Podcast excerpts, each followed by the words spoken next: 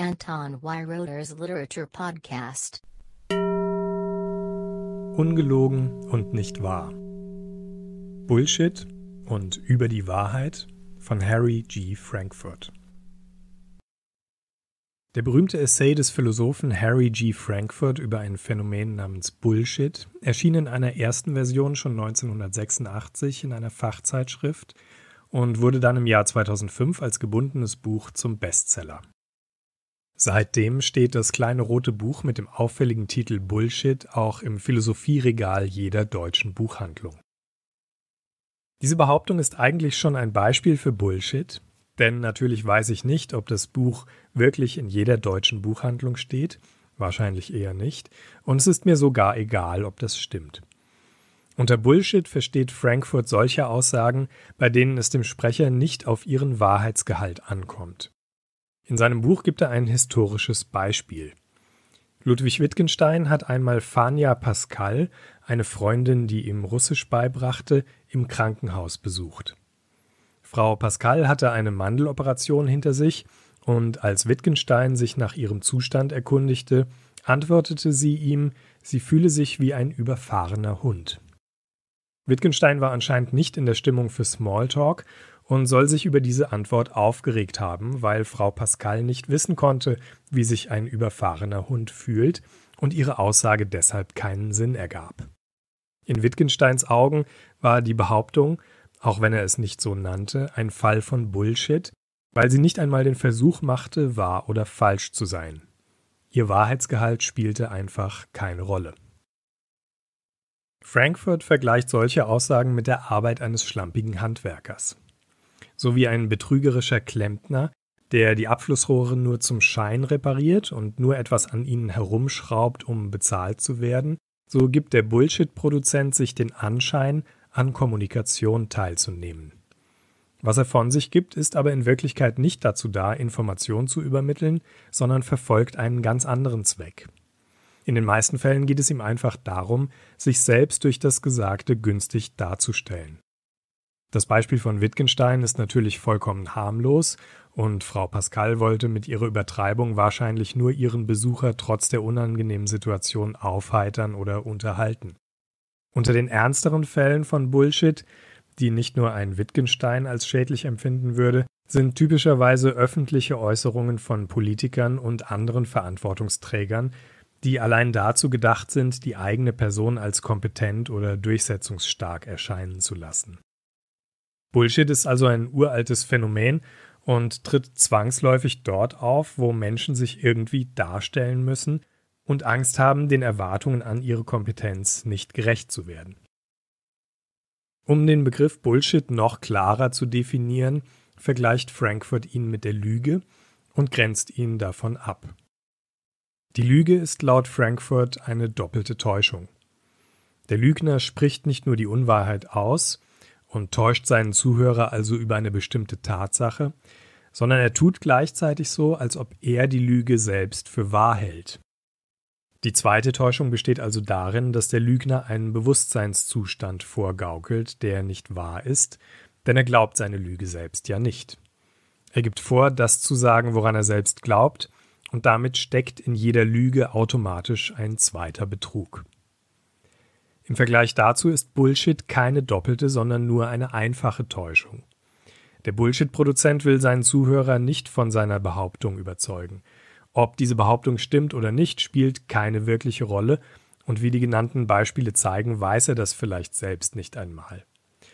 Die Täuschung hat in seinem Fall nur mit seiner Absicht zu tun.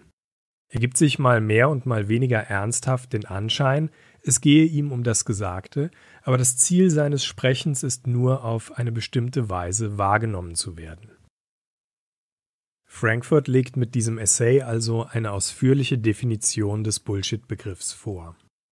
Der Grund für sein Interesse an diesem Thema wird am Ende des Textes klar. Frankfurt glaubt, dass die Bullshit-Produktion in letzter Zeit stark angestiegen ist und er sieht darin eine Entwertung der Wahrheit. Deshalb widmet er sich in einem weiteren, im Jahr 2006 ebenfalls als Buch erschienenen Essay, sozusagen als Fortsetzung von Bullshit, allein dem Thema Wahrheit. Hier gibt er für die Krise der Wahrheit zunächst den Postmodernisten die Schuld. Postmoderne Theorien suggerieren laut Frankfurt, dass die Unterscheidung von wahr und falsch vom persönlichen Standpunkt abhängt. Wahr ist für uns demnach das, was die Gesellschaft uns zu glauben zwingt, und so wird die Unterscheidung zwischen wahr und unwahr also zu einer Frage gesellschaftlicher Machtverhältnisse. Diese Sichtweise führt laut Frankfurt dazu, dass viele Menschen gar nicht mehr an die Wahrheit als solche glauben.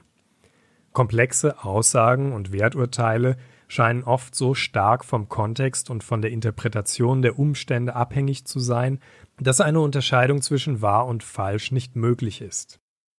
Was übrig bleibt, ist dann nur noch die Frage, welcher gesellschaftlichen Gruppierung oder Machtströmung eine Aussage nützt oder schadet.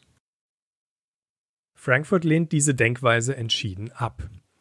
Zwar gibt er zu, dass Werturteile streng genommen nicht wahr oder falsch sein können, aber sie sollten auf Fakten basieren, die dieser Unterscheidung unterliegen. Frankfurt betont in diesem Essay, wie wichtig diese Unterscheidung ist. Eine Gesellschaft, die sich in ihren Entscheidungen nicht mehr an der Wahrheit orientiert, kann sich nicht mehr als rational bezeichnen und ist seiner Ansicht nach zum Niedergang verurteilt. Was den Begriff der Lüge betrifft, fügt er hier zu seiner Charakterisierung aus dem vorangegangenen Essay noch eine interessante Beobachtung hinzu. Wenn wir belogen werden, insbesondere von jemandem, der uns nahesteht und dem wir vertrauen, wird uns eine falsche Welt vorgetäuscht.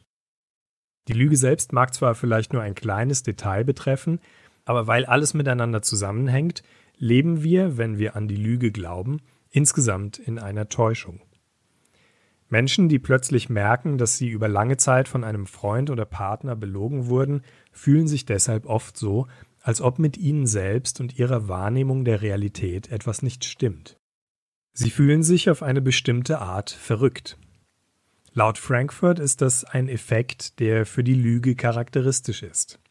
Sie entkoppelt uns ein Stück von der Wirklichkeit und macht uns sozusagen verrückt, indem sie uns vortäuscht, dass wir es sind, die die Dinge falsch sehen. In einer einfachen Lüge steckt also bereits das, was man, wenn es konsequent betrieben wird, in der Psychologie und inzwischen auch umgangssprachlich als Gaslighting bezeichnet. Sowohl seinen Text über Bullshit als auch den späteren über die Wahrheit beendet Frankfurt mit demselben Thema, nämlich dem Wissen über die eigene Identität.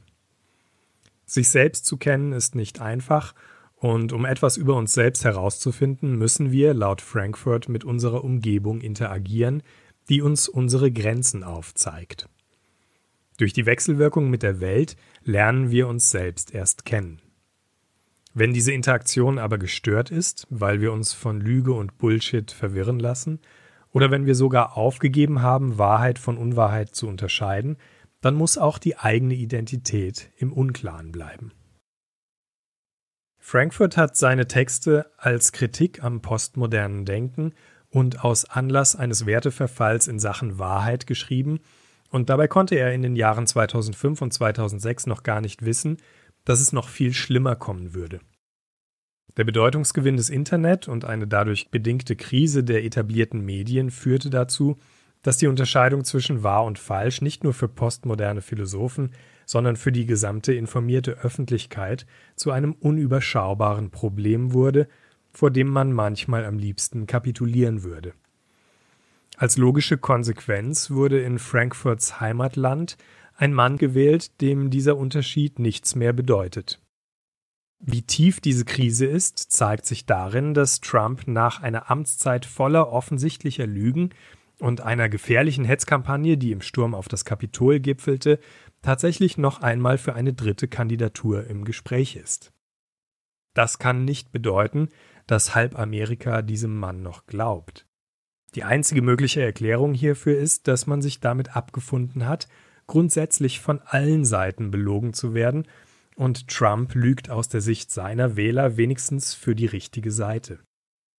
Wenn die Feindschaft zwischen den politischen Lagern nur groß genug ist, nimmt man, vom eigenen Kandidaten belogen zu werden, als das kleinere Übel in Kauf. Ich finde es interessant, dass diese durch Trump personifizierte Krise der Wahrheit ausgerechnet in einem Land so drastisch ausbrechen konnte, in dem die Bevölkerung über mehr Information verfügte als irgendein Volk auf der Welt je zuvor in der Geschichte der Menschheit. Von Diktaturen kennt man es eigentlich, dass Bevölkerungen Informationsquellen vorenthalten werden, um sie besser belügen zu können. In den USA scheint es umgekehrt ein Überfluss an frei verfügbaren Informationsquellen gewesen zu sein, der die hemmungslose Lüge zur Gewinnstrategie machte. Das Risiko, einem Lügner zu folgen, liegt also nicht nur bei denen, die über zu wenig Information verfügen, um die Lüge zu entlarven, sondern ebenso bei denen, die über zu viel Information verfügen, um in dieser Flut noch Grenzen zwischen wahr und unwahr ziehen zu können. Irgendwo zwischen zu viel und zu wenig liegt vielleicht eine gesunde Mitte, eine ausreichende, aber noch nicht von alternativen Fakten und Pseudofakten hoffnungslos verwässerte Informationsmenge. Philosophen wie Frankfurt werden diese Informationsflutkatastrophen nicht wieder umkehren können, aber eine Analyse von Phänomenen wie Lüge und Bullshit oder später Fake News und Alternative Facts hilft wenigstens, das Problem besser zu verstehen. Frankfurt hat für diese Untersuchungen mit seinen populären und gut lesbaren Texten einen wichtigen Anstoß gegeben, noch bevor sich die darin angedeutete Krise wirklich entfalten konnte. Anton Weiroder's Literature Podcast